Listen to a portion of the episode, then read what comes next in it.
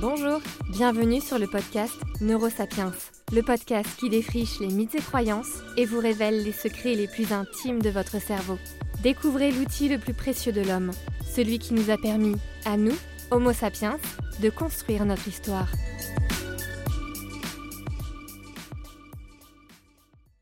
Bonjour, ça fait longtemps qu'on ne s'était pas parlé, vous et moi. Deux mois, deux mois sans épisode de podcast. Je sais pas vous, mais moi j'ai trouvé ça super long. Les pauses entre deux saisons sont nécessaires afin que je puisse souffler, reprendre de l'inspiration et écrire les épisodes. Mais deux mois sans vous, en vrai, ça reste quand même très long. Je profite que nous nous retrouvions pour vous remercier du fond du cœur pour l'accueil que vous avez réservé au livre Neurosapiens. Votre accueil me touche particulièrement parce que ce livre m'a fait sortir de ma zone de confort. Le podcast, l'écriture, tout ça, en fait c'est facile pour l'introverti que je suis. Mais la promotion d'un livre, la télé, la radio, montrer son visage sur les réseaux sociaux, en réalité ça c'est la définition de l'enfer pour moi. Alors j'en fais des caisses mais vous voyez l'idée quoi.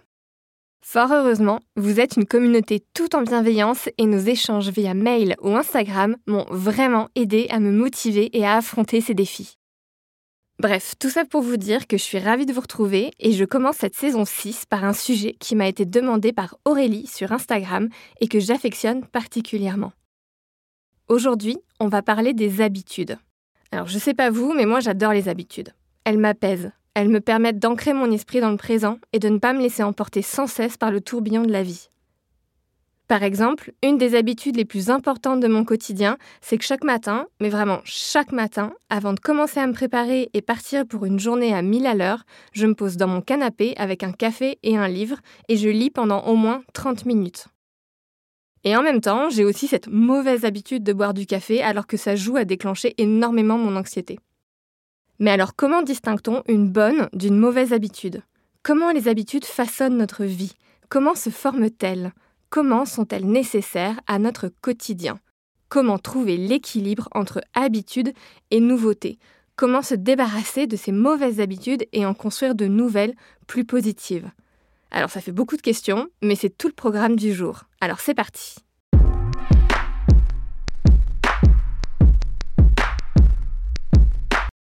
Commençons par une petite définition.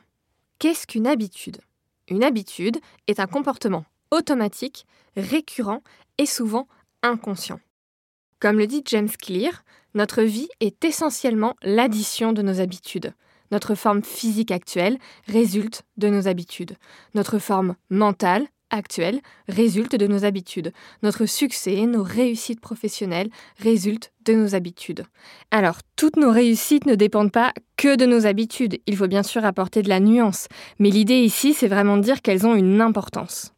En réalité, ce sont elles qui nous permettent d'accomplir automatiquement des routines complexes, tandis que nos pensées, notre attention et nos actions délibérées sont dirigées vers d'autres tâches. Plus de 40% de nos actions sont automatiques. Nous les exécutons sans réfléchir. Alors je sais qu'on a tendance à lire régulièrement que c'est 90% de nos actions qui sont automatiques. C'est un peu pousser le bouchon. En réalité, c'est vraiment plus de 40%. Quand on s'y penche, on remarque que le cerveau tend à transformer beaucoup de nos comportements en routine. Pourquoi? Eh bien parce que penser et prendre des décisions a un coût. La routine va aider le cerveau à économiser de l'énergie. D'un point de vue neurobiologique, les habitudes sont tout aussi utiles que nécessaires à la survie. Si vous y réfléchissez bien, en réalité, sans vos habitudes, votre vie serait un enfer. Dès le lever, vous seriez assailli par une tonne de questions existentielles. Comment je me fais un petit déj Comment je me brosse les dents? Où est posé mon sac et mon manteau? Comment je vais au travail? Les habitudes sont puissantes. Elles font partie de vous. Elles façonnent votre vie. Et pour toutes ces raisons, les habitudes sont essentielles à votre quotidien. Mais il y a un hic. Il y a toujours un hic. Votre cerveau ne distingue pas les bonnes des mauvaises habitudes. Que se passe-t-il lorsqu'on répète des comportements nocifs et qu'ils deviennent de mauvaises habitudes qui s'installent? Les habitudes ne demandent pas la permission pour s'installer en réalité. Une habitude est une pratique que vous répétez si régulièrement qu'elle s'ancre dans vos automatismes et peut être difficile à modifier. Il peut s'agir de se ronger les ongles lorsque vous êtes inquiet, de se servir un verre de vin à la fin d'une longue journée de travail, d'aller sur les réseaux sociaux à chaque fois que vous vous ennuyez, et oui, ce n'est pas parce qu'une expérience est agréable sur le moment qu'elle est bonne pour notre bonheur, notre santé physique et mentale ou nos relations sociales à long terme. Mais alors, comment s'installent les habitudes dans votre cerveau? Où se logent-elles Pourquoi notre cerveau les adore?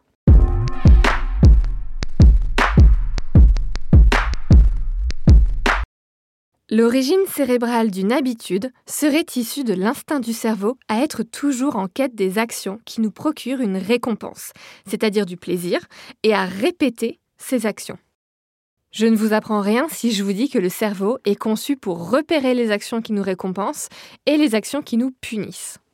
Lorsque nous faisons quelque chose pour la première fois, l'information est transmise au cortex cérébral. Lorsque ce cortex reconnaît un modèle, c'est-à-dire une action liée à une récompense, alors il va répéter ce modèle et plus il le répétera, plus ce modèle deviendra une habitude et migrera dans le cerveau vers les ganglions de la base au plus profond du cerveau. Dans ces ganglions de la base, ce modèle de comportement sera enregistré comme une procédure fixe qui ne peut être supprimée. Et là, attention parce que je vais vous dire une information cruciale, le cerveau traite une habitude comme une seule unité de comportement, où les actions s'enchaînent automatiquement. Les actions qui s'enchaînent sont traitées comme un tout. Et cet élément, plus le fait que les habitudes sont stockées dans les ganglions de la base, eh ben c'est ça qui rend les habitudes si difficiles à briser.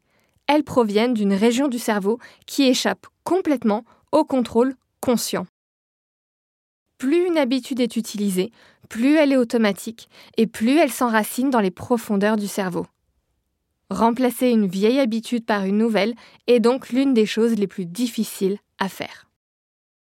Cependant, une étude de 2012 a mis en avant que bien que l'habitude migre vers les structures profondes et non conscientes du cerveau, le centre de commande exécutif du cerveau, autrement dit le cortex frontal, et ici plus précisément le préfrontal, derrière votre front, ne renonce pas complètement au contrôle des habitudes. Dans cette étude menée par Kyle Smith et son équipe du MIT, il a été montré que lorsqu'une habitude est réalisée, une petite partie du cortex préfrontal, appelée cortex infralabique, s'active pour contrôler en instantané l'habitude et décider de la mettre en place ou non. Un des chercheurs de cette étude partage que nous avons toujours pensé, et on le pense toujours hein, d'ailleurs, que la valeur ajoutée d'une habitude est que nous n'avons pas besoin d'y penser. Ça libère de la place dans le cerveau pour faire d'autres tâches. En revanche, ce qu'on sait en plus maintenant, c'est qu'une partie de notre cortex est toujours consacrée au contrôle de cette habitude. Et cette découverte en 2012 a été cruciale parce qu'elle signifie, noir sur blanc, qu'il est possible de se débarrasser d'une mauvaise habitude. L'étude montre que même si les habitudes sont profondément ancrées, ce cortex infralabique peut, alors non pas faire disparaître une habitude, mais la faire taire, comme une sorte de centre de contrôle. Grâce à ce cortex, une habitude pourrait avoir la capacité à être flexible et non plus rigide.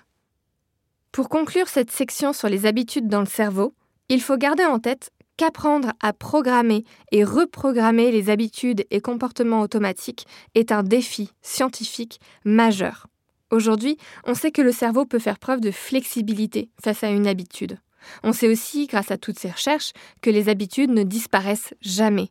Elles ne sont pas oubliées, elles sont seulement remplacées par de nouvelles.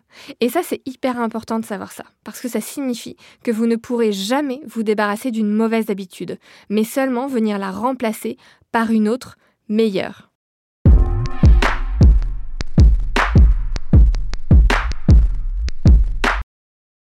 Comme je viens de vous le partager, vous ne pourrez pas vous débarrasser d'une mauvaise habitude, mais seulement venir la remplacer par une autre. Et pour ça, encore faut-il comprendre la structure d'une habitude. Alors ici encore, on a plusieurs approches qui existent, mais globalement, toutes s'accordent à peu près pour dire qu'au départ, une mauvaise habitude est faite de quatre éléments. Un signal, une envie, une réponse et une récompense. Ces quatre éléments étant, je le répète, enregistrés comme un tout par votre cerveau.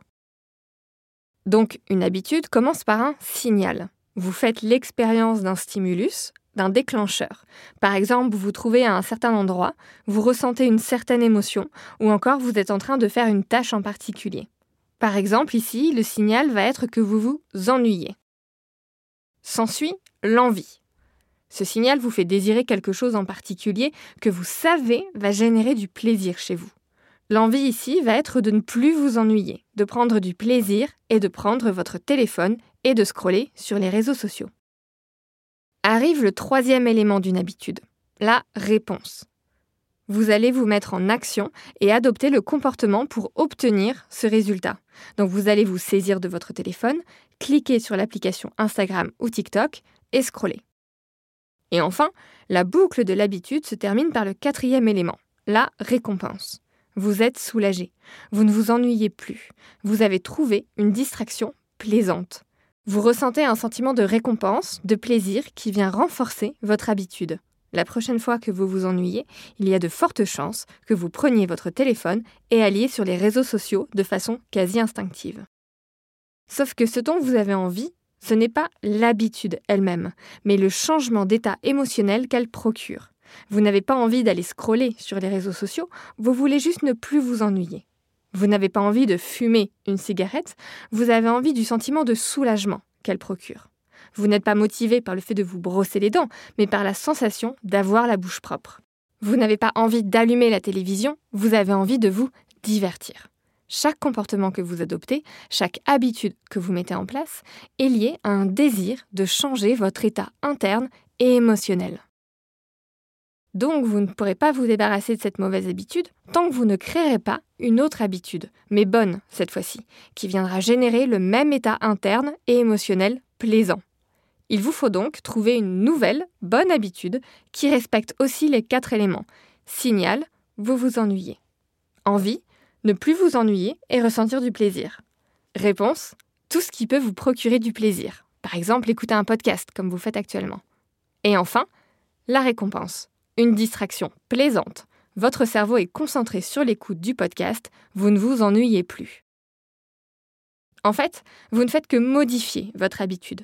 Le signal est le même, l'ennui est le même, et la récompense est la même, une distraction plaisante. Vous ne faites en fait que changer le sujet de l'envie et la réponse en passant de scroller sur les réseaux sociaux à écouter un podcast. Et pour l'anecdote, le fondateur des alcooliques anonymes utilise exactement cette dynamique pour faire sortir les personnes de leur addiction. Il remplace la réponse de base qui est de boire par une autre réponse qui est l'échange et l'interaction sociale.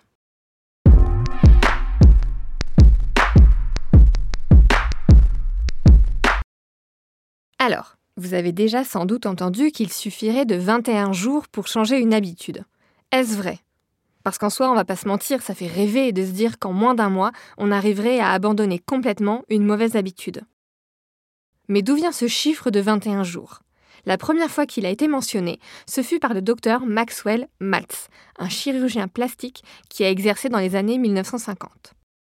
Ce dernier a constaté, et écrit dans un livre qui s'appelle Psychocybernetics, que suite à une opération du nez, ces patients mettaient au minimum 21 jours pour s'habituer à leur nouveau visage.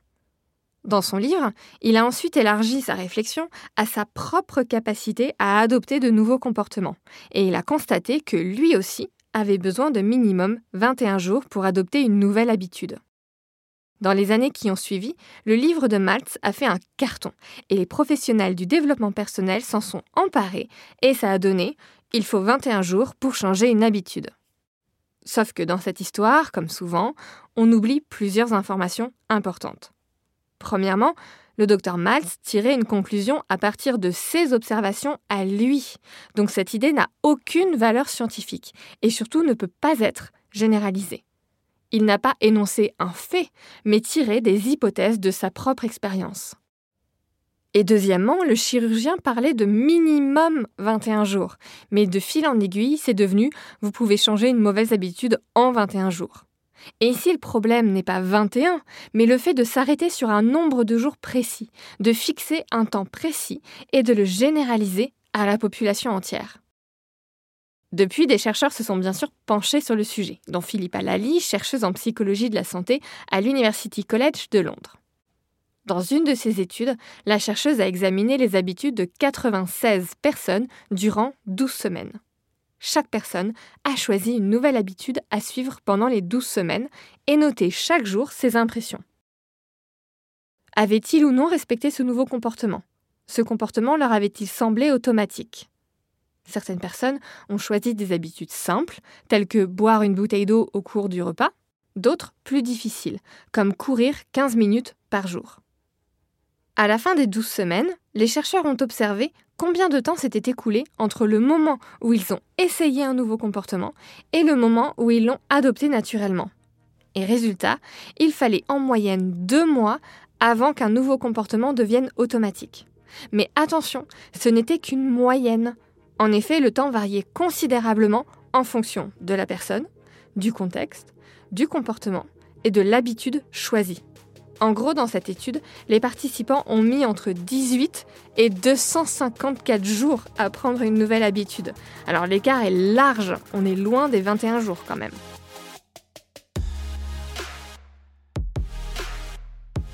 L'épisode sur les habitudes touche à sa fin. Pour conclure, les messages principaux avec lesquels il faut repartir sont les suivants. 1. Votre cerveau ne distingue pas les bonnes des mauvaises habitudes. 2. Les habitudes sont nécessaires pour économiser en énergie et libérer la place dans le cerveau pour faire d'autres tâches. 3. Les habitudes ne disparaissent jamais. Vous ne pouvez jamais vous débarrasser d'une mauvaise habitude, mais seulement venir la remplacer par une autre. Et 4. Cette nouvelle habitude, pour réussir à remplacer la mauvaise, doit respecter le cycle d'une habitude. Signal, envie, réponse et récompense. Et enfin, dernier point à retenir, non, il ne faut pas 21 jours pour mettre en place une nouvelle habitude. Alors soyez indulgents envers vous-même. Sur ce, je vous laisse et je vous dis à la semaine prochaine pour un nouvel épisode Action où nous verrons comment faire en sorte de se débarrasser de ces mauvaises habitudes. Neurosapiens est produit et distribué en collaboration avec l'Acme Productions. Ciao